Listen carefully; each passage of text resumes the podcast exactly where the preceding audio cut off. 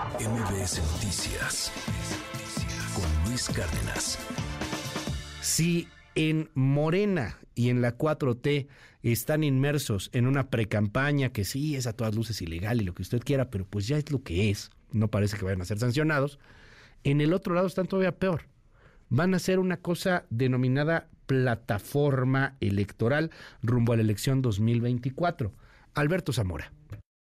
¿Qué tal Luis? Muy buenos días. Las secretarias generales del PAN, PRI y PRD firmaron 12 compromisos para la construcción de una plataforma electoral rumbo a los comicios del próximo año. Durante el evento desarrollado en el Jardín San Jacinto, en la alcaldía Álvaro Obregón, Cecilia Patrón del PAN, Carolina Villano del PRI y Adriana Díaz del PRD suscribieron el documento que servirá de base para la elaboración de la plataforma que la coalición Va por México presentará formalmente en enero de 2024. Cada partido estará organizando foros de consulta donde ciudadanos y agrupaciones de la sociedad civil presentarán sus propuestas para buscar una solución a los principales problemas que afectan al país. Carolina Villano, secretaria general del PRI, explicó que se realizarán seis foros regionales donde los tres partidos políticos llevarán los planteamientos y las propuestas que recogerán en la consulta a los ciudadanos. Y eh, nos vamos a encontrar en los eh, seis,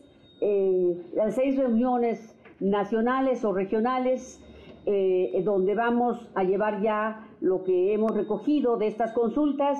Por eso calculamos que estos foros regionales van a ser a finales de julio, a principios de agosto, los foros regionales. Los tres partidos se comprometen a no desaparecer los programas sociales, sino más bien a fortalecerlos, impulsar acciones para garantizar una vida libre de violencia, recuperar la paz para todos los ciudadanos y no establecer alianzas con el crimen organizado. Además, impulsar un sistema de salud que garantice medicamentos y vacunas para todos, la digna, ciudades ordenadas, economía fuerte, desarrollo sustentable y energías limpias, así como el combate a la corrupción. La secretarias generales de los partidos que conforman la coalición Va por México reiteraron que todo lo que tenga que ver con el método que se utilizará por parte de la alianza opositora para definir a su candidato presidencial se va a anunciar hasta el lunes 26 de junio. Luis, mi reporte, muy buenos días. Muchísimas gracias por esta información. Así están del otro lado. Llama la atención que han intentado diseñar este método de elecciones primarias y han buscado también a gente que conoce mucho sobre el tema electoral, como el caso del doctor Leonardo, Leonardo Valdés, ex consejero presidente del Instituto Federal Electoral. Gracias, gracias doctor por tomar esta comunicación. ¿Cómo está? Buen día. Muy bien, Luis. Qué gusto saludarlo. Oiga, cuéntenos, ¿qué pasó con esta propuesta de la oposición? Entiendo que llegaron, les han propuesto a varios expertos como usted, pues poder organizar unas elecciones primarias. ¿Cómo fue este proceso? ¿Cómo fue este acercamiento? ¿Lo van a hacer o no, doctor? Cuéntenos.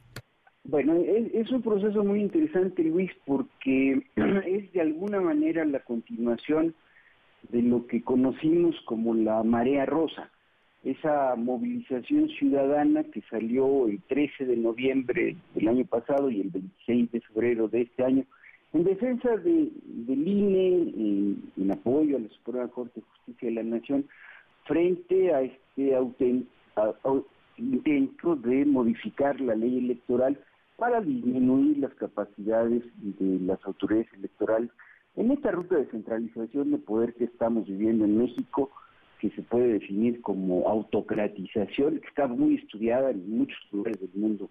Han sucedido este tipo de procesos. Pero lo cierto es que, como continuación de esa movilización ciudadana, varias organizaciones de la sociedad civil, destacadamente el Frente Cívico Nacional, eh, se acercaron a los partidos políticos de la coalición Va por México con la idea de que esa coalición, si quiere ser competitiva el año próximo, pues tiene que seguir unida, no se puede fraccionar, no se debe fraccionar, pero también debe estar unida con las y los ciudadanos, con las organizaciones de la sociedad civil y con los miles, quizás millones de ciudadanos que salimos a manifestarnos en defensa de la democracia. Con esa idea se sentaron a la mesa y han estado trabajando sobre la propuesta de las organizaciones de la sociedad civil en el sentido de que el proceso de selección no sea solamente partidario, sino que sea un proceso abierto a la ciudadanía, que además no sea una simulación, que no, que no salgan los partidos con que se va a elegir a un coordinador de quién sabe qué cosa, sino que salgan con toda propiedad, acompañados de un grupo importante de ciudadanos que tenemos eh, eh, experiencia sobre cómo se organizan elecciones, a un proceso de selección de un aspirante que puede ser hombre o mujer a la presidencia de la República. Esto teniendo mucho cuidado de no hacer lo que está haciendo Morena, que es evidentemente violar la legislación electoral, sino acá haciéndolo desde una perspectiva ciudadana y con el cuidado de observar las reglas que se ha ido imponiendo el proceso político por las sentencias del Tribunal Electoral, por las resoluciones del propio Instituto Nacional Electoral. Esa es la propuesta, la están afinando. Es posible que el, lunes se pueda dar a conocer los elementos más finos de esta propuesta, Luis. Eh, entiendo aquí que, eh, bueno, pues están tratando de respetar la ley. Yo quiero preguntarle, doctor, frente al conocimiento jurídico en torno a las elecciones que tiene, ¿están o no están violando la ley del otro lado? O sea, en Morena, en la 4T, con el Partido Verde, ellos dicen, pues, pues de una manera un tanto como, como chicanada, muy, muy gandallita, pues vamos a tener coordinador o coordinador de la 4T, no vamos a tener candidato, pero pues ese coordinador o coordinadora será el candidato, o sea, es nomás cambiarle el nombre. ¿Es una simulación? ¿Es una violación a la ley lo que está pasando del otro lado?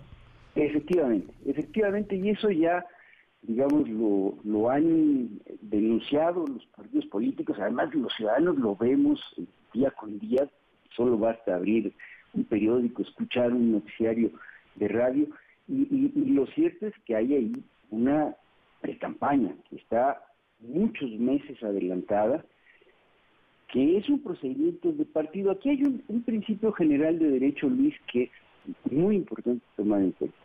Mientras que las autoridades gubernamentales y las entidades de interés público, que así les llama nuestra constitución a los partidos políticos, solo pueden hacer lo que está permitido y no está permitido hacer precampañas en esta época, y los ciudadanos podemos hacer todo aquello que no está prohibido, de tal suerte que lo que se está proponiendo desde la sociedad civil es que se haga un proceso, sí, abierto, que no sea simulación, que no viole la ley, pero en la que los protagonistas no sean los partidos, seamos los las ciudadanas, para que se debatan los problemas del país.